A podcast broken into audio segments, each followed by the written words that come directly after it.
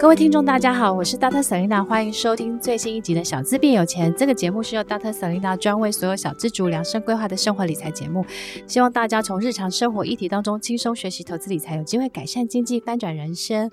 那今天呢，我们请到了呢台湾的理财教父，也是投资教父陈崇明老师来我们的节目。好，Dr. Selena 跟各位听众朋友，大家好。陈老师最近又出了一本新书了，出了一个是你也可以存一百张金融股这样子。然后陈老师，我想问一下，好，就是说，因为其实很多台湾的股民啊，非常喜欢存股，那大家最喜欢存的其中一个就是金融股。那所以你写这本书应该是要教大家如何聪明的存金融股，对不对？是的，好，那我们存股票，我们当然也是要抓时间点呐。什么时间点？就是我们如果说哦，它获利在成长，然后股价在低点，那现在是不是一个好时机？嗯，啊，当然是嘛，对不对？啊，这个叫做什么？事半功倍。金融股去年比较衰了，因为美国就是啊大幅升息了十七码，但是这个只是一次性的事件。那再来有一些寿险为主的金控呢，又防疫保单就赔了一屁股啊。那当然这个也是一次性的事件，所以去年因为美国大幅升息，还有防疫保单，那金融股获利衰退啊，所以说今年金融股的配息就不好哈，有些还不配息的。那当然了，就影响到股价嘛。不过大家想一想嘛，老师刚刚已经讲过了。大幅升息、防疫保单都是一次性的事件，对不对？嗯，好，那导致它今年股利不好，那当然股价也不好看呐、啊。可是，请问你现在这样子是不是一个好的买点？哦，买股票的时候你要买在它衰的时候，哈，那不要买在它好的时候，啊，不然你受伤的几率很高。那今年美国不可能再大幅升息了，哈，像去年那样不大可能了。那再来防疫保单这个利空也不见了。所以我们看到了不少金融股，其实获利有，光是今年前七月就已经赚赢了去年一整年了。嗯，好，那所以说，哎，现在这个时间点刚好是这样，哎，逢低进场金融股的一个好的时间点。了解，但是因为陈老师，因为金融股有分很多种嘛，比如说有民营的，有官股的，然后呢，也有是专门是以寿险为主的，以呃银行为主的，或是以证券为主的，或是以票券为主，或以租赁为主的。有那么多种，那到到底小资主如果一开始要存金融股的话，他到底是第一个问题是他存民营的好，还是存呃就是官股的好呢？比如说很多人喜欢存第一金、和库金，官股的就是还有兆丰金嘛。好，谢谢啊。那金融股好，真的你也是要分产业啦，像刚刚 Selina 讲了这么多产业，好，那刚刚 Selina 提到光谷的第一兆丰、和固、华南、张银嘛、台积银嘛，对不对？那你想到的是什么？银行。嗯，哦，所以说关谷为主的大部分都是银行为主的业务，好，所以说好处是怎样？好处就是银行它的获利算稳定啦，它就是啊，比如说呢，啊，放个房贷呀、啊、贷款之类的嘛，然后在一些什么财财富交易哈，比如说他卖一些基金什么的哈，所以说他赚手续费跟赚那个利差啊，就是给你利息，然后他把你的钱拿去借人家哈，赚中间的利差。所以银行为主的金控基本上获利为获利算是比较稳定了。嗯，那在关谷的哈，有时候讲难听一点就是不长进了。嗯，啊，它就是都只有银行的业务。那为什么说民营的比较长进呢？哈，你看像国泰啦、夏富邦，哦，他除了银行是不是还有那个寿险的业务？对。那中国信托以前是银行为主的，后来他买的台湾人寿，它也是。哦，它也是什么呢？寿险比较多的业务。好，那我们再来，我们看一下元大金。好了，以前是证券嘛，元大证。那他后来他买了大众银行以后，啊，他就有证券跟银行的两个业务。所以从这里你可以看到，其实民营的金控就是说，他一直就是希望说把规模变大。嗯。啊，比如说本来国泰是寿险，后来买了世华银行，对不对？嗯。那中信金去买了台湾人寿啊，好。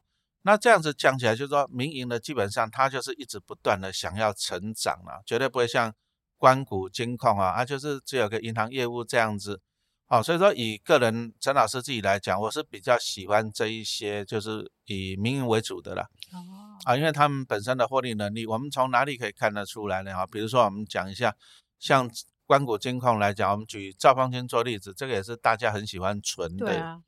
可是你看兆方金，你给他看过去的税后净利啊，就是它大概就是在两百五十亿上下了啊。兆方就是这样，今年可能会多一点啊，就是两百五十亿上下。你给他看，基本上就是一条水平线。为什么？因为它就是只有银行的业务啊，获利稳定。那获利稳定的好处就是你可以存它了好安稳的领息。但是你如果说看民营的金控来讲哈，比如说我们拿中信金来做一个例子，你看它过去的获利是从哎税后净利两百亿、三百亿、四百亿、五百亿啊，它是不断的啊不断的成长的哈。所以说以陈老师个人，我是比较喜欢这一种就是获利会不断成长的。那当然民营金控我自己存就比较多一点这样子。嗯但是因为民营金控是不是波动比较大？对呀、啊，那你看了、啊、像在以，但是你要看最主要说它为什么波动，你要看就是最主要是利率政策了哈。比如说像二零二零年那个肺炎疫情一来嘛，那那时候全世界股票都大跌嘛，哈，美国还这边道琼还不断的熔断嘛，对不对？嗯。那美国就怎样？哎，降息啊，把联邦基金利率都直接打到地板上去。嗯。那降息以后呢，就是钱钱变得不值钱了，所以说钱就会这样从银行里面出来。比如说你利息那么低啦，那大家都去银行借钱嘛，那放到哪里去？房地产、股票跟债券。债券。哦，所以说你会发现，二零二零年大降息以后，二零二一年全球的股市都迎来一个大多头。嗯。好，那这些寿险为主的金矿，因为他们是拿保护的钱去投资嘛，因为拿保护的钱去投资，赚到钱再给你保障嘛，对不对？嗯好，所以说二零二一年全球的股市跟债市都大涨，那就怎样呢？你看那时候国泰金赚了一个股本，赚了十块，富邦还赚了十二块多嘞，哈、嗯，这个就是因为降息，嗯，好啊，但是降息来讲啊，如果你有印象，你在二零二一年那时候台湾的房地产也迎来一波大多头，嗯，哦，那时候房价都拼命高涨，因为降息利率太低，就导致了通膨。那房子为什么会变越来越贵？很简单啦、啊，因为大家去银行借钱很便宜啊，一点三一趴，那时候史上最低啊，嗯，所以大家都去借钱去买房子啊，那导致怎样？导致房价就这样不断的上涨，嗯，哦，所以说降息的副作用就是通膨。那二零二二年哦，就是因为俄乌战争开打，那一些原油啊、天然气啊、黄豆、小麦、玉米啊，就全部卡住了，嗯，哦，所以说就导致了大幅的通膨。那通膨怎么办？什么叫通膨？就是钱太多了。然后去追逐商品，那为什么钱太多？就是因为美国大幅降息，所以你二零二二年又看到美国就反其道而行了，就是开始大幅升息，把钱都收回去了。可是大幅升息就是对股票不好，因为大幅升息，你看现在联邦基金利率已经到五点二五到五点五趴了，嗯，所以大家觉得说把钱放银行搞不好比较安稳啊，所以说股票卖掉放银行啊，债券卖掉放银行嘛，对不对？所以二零二二年哦，你要看到了全世界的股债双杀了，嗯，很难得看到哎。对，那那个结果你看那个国泰金的只变成只有赚两块半，那富邦只有赚三块多，哎，这个是前一年度啊，大概就是腰斩再腰斩嘞。嗯、好，所以说我们今天讲到了，哎，民营金矿啊，就是受，特别是寿险为主的，就受到那个联准会利率政策的。影响会很大，嗯，好，所以说那目前看起来升息也差不多到顶了，大概今年就差不多了，九月应该升息几率不高了，嗯，那十一月再看看，升息了，因为利率升那么高啊，你说房贷族缴房贷辛不辛苦？辛苦啊，利率这么高对经济是不好，对，好，所以说目前是因为通膨太严重，所以说美国它必须要把高利率维持在一定的时间了，压抑通膨，嗯，但是高利率毕竟对经济不利呀。所以说明后年，你看联准会的利率点阵图来看，明后年还是一个降息循环。嗯，那当然啦，如果降息又对这些寿险为主的情况就比较有利了嘛，嗯、对不对？好、哦，所以说你要看时间点。但是如果说降息来讲，而其实对这些关股的就不一定有利了。对，因为降息的话，他们就是利差会减少。比如说你说像去年大幅升息，那你房贷族你缴的利息有没有多缴了？增加了，对不对？那表示是不是银行就多赚了？对。哦，所以说今年你看一些关谷金控，兆丰啊、第一，哎，赚的都不错，因为大幅升息。嗯。嗯，可是如果说明年走降息循环来讲，其实他们的获利，银行为主的哈，关谷的获利也是会受到压抑的。嗯。那反而是这些寿险为主的，哎，搞不好它获利会上来。哦，所以说你要在不同的啊、时间点做不同的投资跟配置。对。其实，谢谢陈老师跟我们讲解，就是说，呃，升息循环、降息循环当中，它对于比如说以寿险为主，或以金控、或银行呃放款为主，其实他们各自有不同的好处跟不好的地方。所以你要知道利率的方向，决定了这个呃不同金控它获利的可能获利的成长或衰退。那可能你可以逢低，就是在它衰退的时候，你可能慢慢布局。啊，可能反过来的时候，哎，它在大涨的时候，你可以，如果你是以做波段的时候，你可以飞逢高开始停利这样子。那陈老师，我想要再问一个问题哦，因为其实很多的金很多纯股族，他们其实会很喜欢存股票，所以他们很喜欢的是，因为很多关股银行它其实会配股票跟配现金股利。那那如果说想要存股的人，到底是金融股配息好？因为我看你的书中也有解释，就是金融股配息好还是配股好的？哦，其实啊、哦，你不管是配现金啊，你说像大家喜欢兆方金，因为它股利配的还蛮大方的。对啊，它都配现金股利。比如说去年赚一点三二，今年就很大方，一点三二全配。嗯。啊，配一点二四的现金跟零点零八的股票。哦。好，那去年兆方金配一点六五，那它配一点四的现金跟零点二五的股票。好，那当然它这个是算是相对大方了。为什么？因为兆丰金大概最近这两年都赚不到两块，当然今年会赚比较多一点。好，那你看，相对的就是股利很大方了。对。那我常常拿它跟那个玉山金吗？啊，比如说玉山金 也是配股票股利大方的。很大方。哦，玉山金过去都是一半现金跟对一半股票。嗯。好，那当然今年是比较缩水了哈，嗯、就是因为去年就是股债双跌的影响的话哈、嗯。那再来就是说啊，大家当然说觉得说啊，股利配的好，我拿到的比较多嘛，对不对？不过陈老师还是提醒你一个观念，然后就是说，一家公司能够配息给你，重点是怎样？重点是他要有赚钱呐，啊，有赚钱才有能力配息啊。如果说没有赚钱，有没有能力配息？嗯、对不对？那你看，那、啊、当然有人会讲说啊，老师，你看那个赵方军多大方啊，赚一点三二配给你一点三二，多大方啊，对不对？其实表面上看起来是这样的，但是实际上你要从另外一个层面去看。嗯当一家公司，一家公司是不是希望你获利要不断的成长？那你不断的成长，你必须要保留一些现金呢、啊，你才能够不断的去并购嘛、嗯，对不对？比如说像我刚刚讲的中信金，哎，中信金被大家批评就是小气，因为过去大家赚赚两块钱配一块钱，可是为什么？因为他过去他买台湾人寿需不需要钱？对，他需要钱呐、啊，所以说啊，他需要保留一些钱去买啊，去扩展。所以你可以看得到它的获利从两百亿、三百亿、四百亿、五百亿这样不断的成长嘛，对不对？好，所以说其实哦，我还是希望说大家回到一个原点呐，就是说我们不是要买股利好的公司，我们是要买赚钱好的公司。那同样的，如果说兆丰金去年赚一点三了，今年给你一点三了，表示他没有保留任何的钱哦。嗯。那他有没有能力去扩展其他业务？嗯。就没有了，这个也就是回到刚刚陈老师讲，你给他看他税后盈余，大概都是两百五十亿上下，哦，那他就是没有成长的空间了，嗯。那其实大家来看一下电信类股好了，你说像中华电，嗯，也很大方啊，它盈余分配率大概就一百趴呢，赚四块八给你四块八呢，嗯，那为什么？因为中华电信没有成长的空间呐，啊嗯，哦，所以说有时候你要你要更深层的去看呐，啊，就是说。配息大方表示他也没有能力再赚更多的钱了，嗯，那我还是比较喜欢，就是说，哎，他的获利能够不断的成长，嗯，哦，所以说有赚钱，毕竟有赚钱才能够配息。那你知道吗？股神巴菲特的伯克夏公司哦，他赚很多的钱，但是他都不配股利，一毛钱股利都不 配。对，对我有投资他，因为他就是把他的获赚到的钱拿去赚更多的钱嘛，嗯，对不对？对，哦，所以说我是写这本书的用意，就是希望说大家你能够用更深一层的。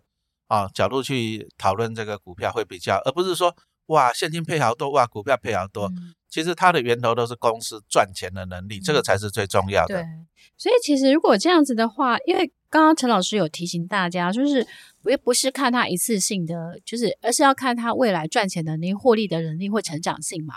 那如果我们在评估，因为你在书里面也有提到，就是投资金融股之前五个必懂的知识，其中有一个是要看懂。四大指标来评估银行的体质，那这四大指标是什么？啊，比如说我们刚刚讲到了，像升息来讲，升息来讲，对，现在去年到今年升息嘛，那升息其实对银行为主的金控就有利了。嗯，啊，这个叫做存放利差。银行做什么事情？银行就是吸收存款户的钱啊。比如说，Selina，你一百万存在银行，那我给你一点五趴。对，啊，这是银行的成本。但是我把你这一百万的钱，我拿去放贷，比如说我放房贷，我放二点一趴。那我就可以赚这个啊，哎，我给你一点五，那我赚二点一，那我是不是银行就可以赚零点六？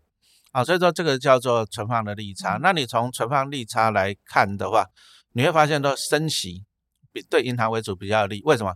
因为只要一升息来讲啊，你看你的房贷的利率是不是马上就上去了？对，你就是放款的利率增加，嗯、可是你的存款的利差呢，不一定哦。你存款利率，因为有的人有的搞不好你定存你是固定利率的，那你就不会激动。嗯那再来就是说，其实啊，其实很多人大部分的钱呐、啊，哎，你不是定存的，你是活存的，你是薪水啊，什么零用钱什么的，你是活存的，那活存的利率更低啊。对，哦，活存的利率更低嘛，嗯、对不对？哦，所以说那这个也是，这个就是我们讲的那个什么活存比啊、哦，这个指标之类的。所以说，哦，所以说我们就是从这些四大指标来看、哦嗯、啊，当然还要看到一些什么预放比啊之类的哈。所以，我们从这边来去深入的去检讨了，嗯、深入的去研究一支嗯金融股哈、嗯。所以说，这个陈老师就详细把它写在书里面。这个今天这个可能没有时间一个一个讲了。对，好。那陈老师，我想要再问你啊，因为很多人也会喜欢存的是另外一种是低价的金融股，比如说呃台新金啊啊，或是之前很多人很喜欢存开发金或台企银或台中银这些。那小资主如果一开始入门要挑，假设他这钱也没够多，他想要投资低价的金融股，但是这些低价的金融股当中，他怎么去做筛选？好，谢谢哈。有一句话讲得很好啦，可怜之人哈，必有可恨之处。低价金融股应该有道理。哎，你如果说他的股价，他发行，他有时候票面价值是十块啊，嗯，那他如果说他长期在十块以下，你讲真的，可怜之人必有可恨之处啊，嗯，啊，那你说像我跟沈丽娜录音，我们在。信义区嘛，你喜不喜欢去逛百货公司啊？我现在没有很爱，现在喜欢看房子。啊，对啊，那你看啊，以前以前那个星光金，哎，星光金因为投资那个宏达店赔了一屁股，啊、结果他在新力区卖了两栋大楼，对，那个百货公司都卖掉嘛。对，哦，这个那你看啊，西瓜金，好、哦，大家都叫它西瓜金，那你看以前股价都六块八块。这个就是可怜之人必有可恨之处啊，代表他的获利能力是不好。就是老板哦，老板就是老板就家天下嘛，对不对？嗯、啊，老板问题是老板又不聪明，公司治理啦。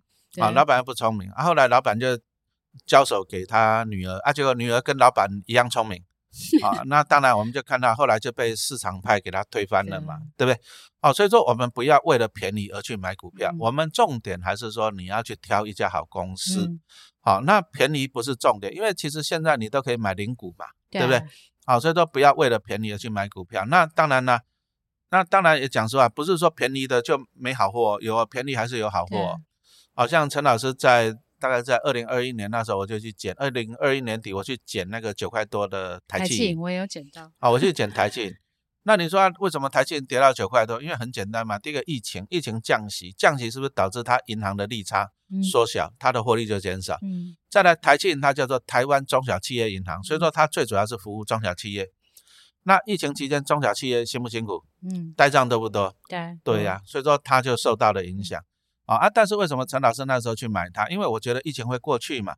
那在降息啊，再来降息不长久了，因为再来一定是通膨，所以说后来我们也看到了。升息嘛，所以说对台积电不利的消息，到时候会变成有利的，因为就是那个疫情会过去了，啊，再来就是升息啊，所以说你还是要抓那个时间点去买啊，这样子，而不是说为了便宜而去买，好，这样子。哦，因为我会特别问这一个问题，是因为像台积常常会有一些新闻，就是好像呃预放啊，或是呆账啊这种行为产生，就是好像每过一两年就会有这样的新闻产产生这样子。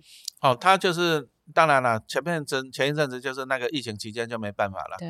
那疫情期间我们就只能够看就是这样子，啊把它当做一次性事件了。因为那时候疫情一来，大家回想那时候政府还不是要求银行你要对中小企业，你还是不能给他收银根嘛，你还是要维持他们。那这样银行你就要承受一些呆账嘛，对不对？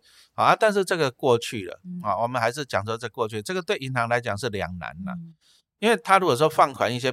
比如说，他如果说都放款一些绩优企业，你说像台积电啦、红海啦，哎，这些很优秀不会倒，可是你赚到的利息是很少的。嗯，啊，他们如果说想要赚多一点，啊，他就要冒一点风险啦，嗯、就是这些中小企业，因为毕毕竟你放款给中小企业，啊，比如说你放给台积电，搞不好你只能跟他收到一趴多的利息，可是你放一些小的企业，搞不好你可以跟他收到三到四趴。嗯啊，但是人家信用比较差，哎啊，但是你风险就会有，那这个就是要看一个平衡、嗯、这样子。那我想要再问陈老师，因为这几年开发金从可能从九块十块涨到好像二十二十，然后现在又跌到十块十一十二十一十二，对。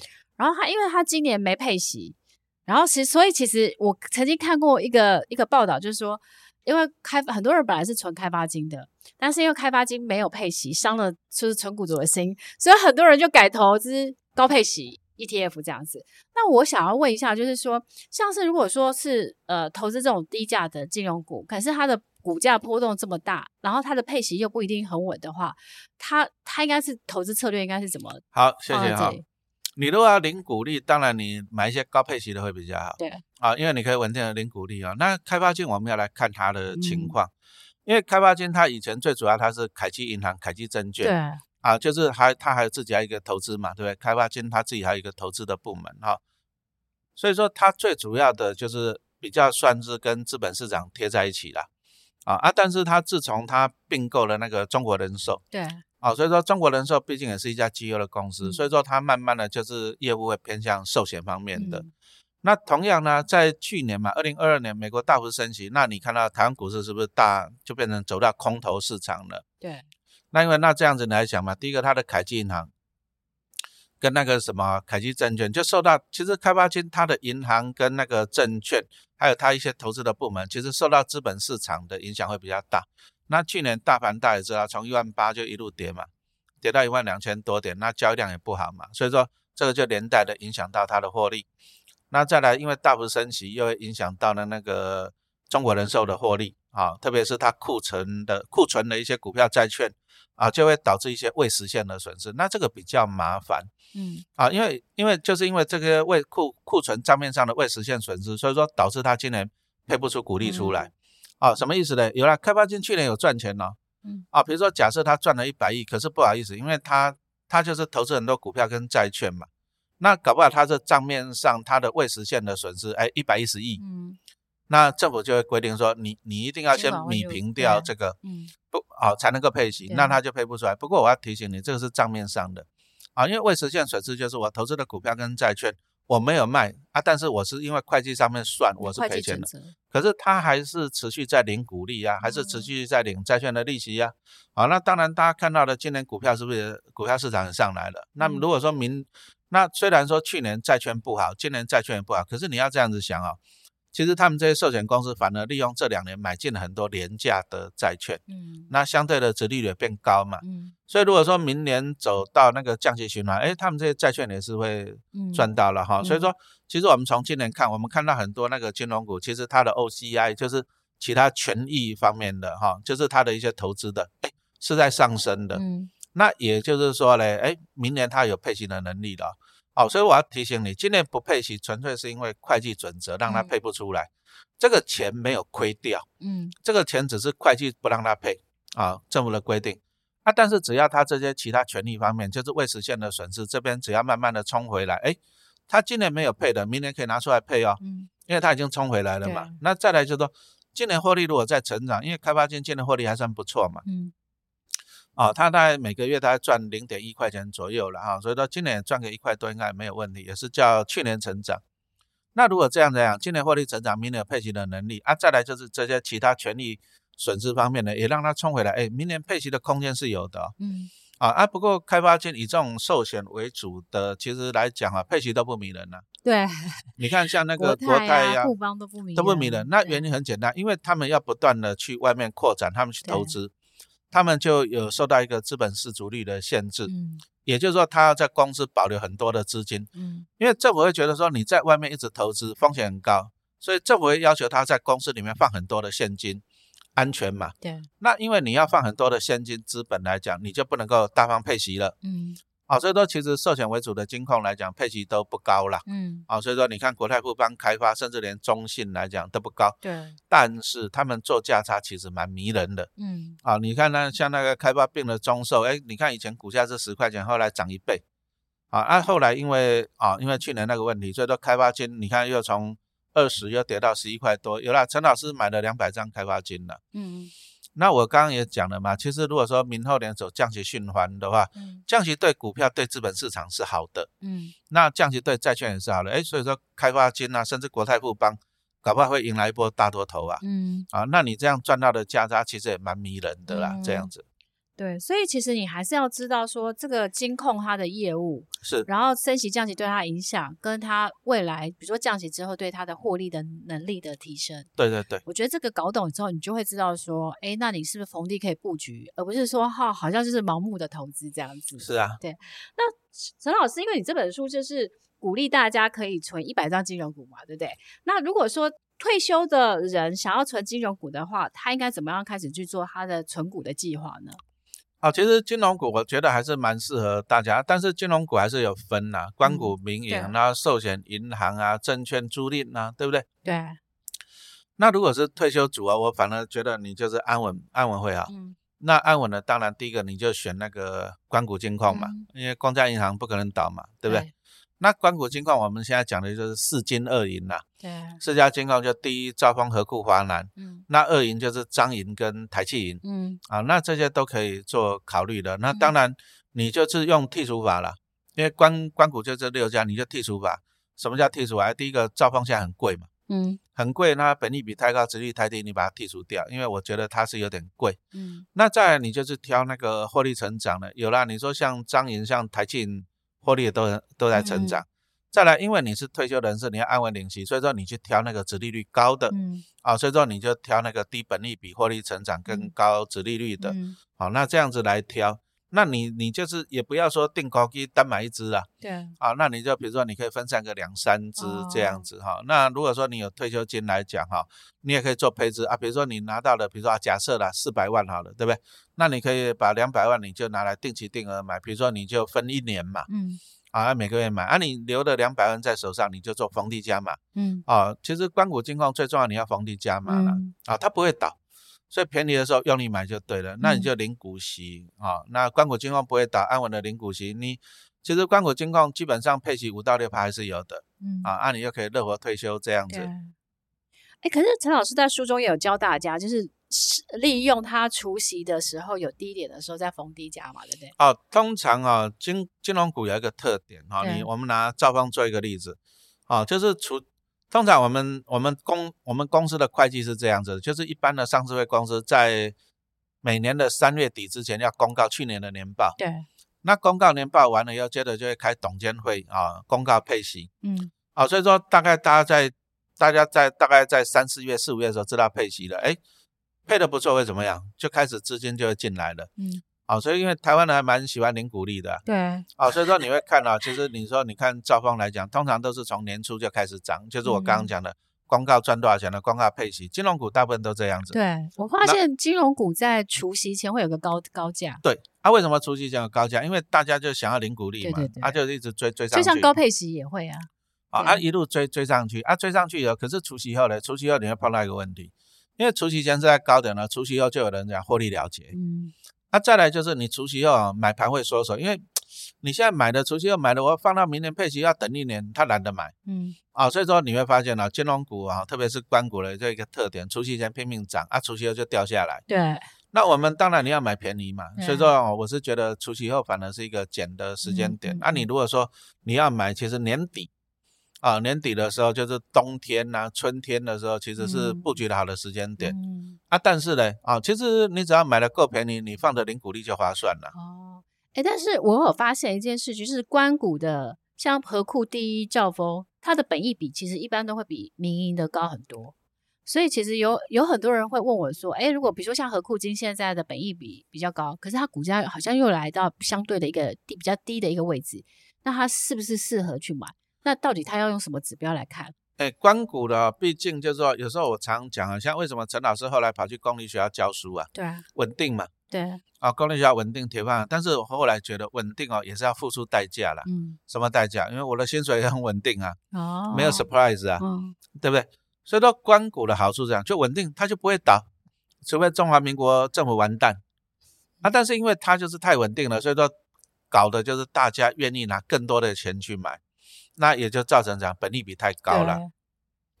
那这个也没办法，就像说这个也没办法，所以说有时候你就必须要做抉择。嗯、所以以陈老师来讲，我还是比较比较喜欢那个本利比较低的民营金控了。嗯、好，那其实大家要了解，其实中华民国政府金管会我们有定了六家那种系统性风险银行，大到不能倒的，哎，就是倒了不能倒的。国泰呀，啊，那其实这个这六家里面，关谷跟民营各三家，对，啊，关谷就是兆丰第一合库嘛，然后啊，民营就是国泰富邦跟中信，对，其实你这样子想一想啊，国泰如果倒了，对，啊，国泰如果倒了，哎，国泰你你想想看啊，他国泰世华存款户几百万呢，国泰的保护几百万哦，对、啊，哎，这几百万人可以换总统了呢。对啊，哦，所以说你不要烦恼太多，其实民营金矿要倒闭的几率很低。嗯啊，但是因为大家还是相对保守，对了，好、哦，所以说就去存官股金矿，那导致本利比太高。对对对。那以陈老师来讲，我把我基本上我都是存民营的啦，嗯，啊、哦，因为讲真的物美价廉，对这样。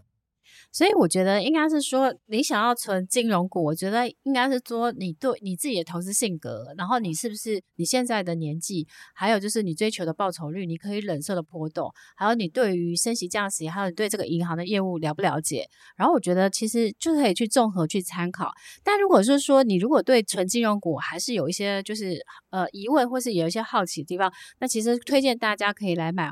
呃，陈老师，这个你也可以存一百张金融股。这本书应该会帮大家整理了很多的金融股的知识，还有就是投资的一些技巧跟心法这样子。所以，我们今天非常谢谢陈老师为我们带来就是呃纯金融股的各种的大家的疑问。因为我帮大我是帮我的粉丝问了很多金融股的问题，然后也谢谢陈老师给我们完整的解答。然后呢，希望呢祝陈老师这本书也是新书大卖，然后可以一直刷，一直刷，一直刷。最后呢，我们再就是谢谢小资变有钱的听众对我们节目的热情的支持。然后，如果你喜欢我们节目，也可以给我们五颗星的评价。然后，如果你有许愿的题目，也可以留言给我们。在 Doctor Selena 在之后都会为大家做出这些精彩的专题。然后呢，谢谢陈老师，我们期待很快的就可以再见到陈老师啊，跟我们分享更多的投资的心法。好，谢谢大家。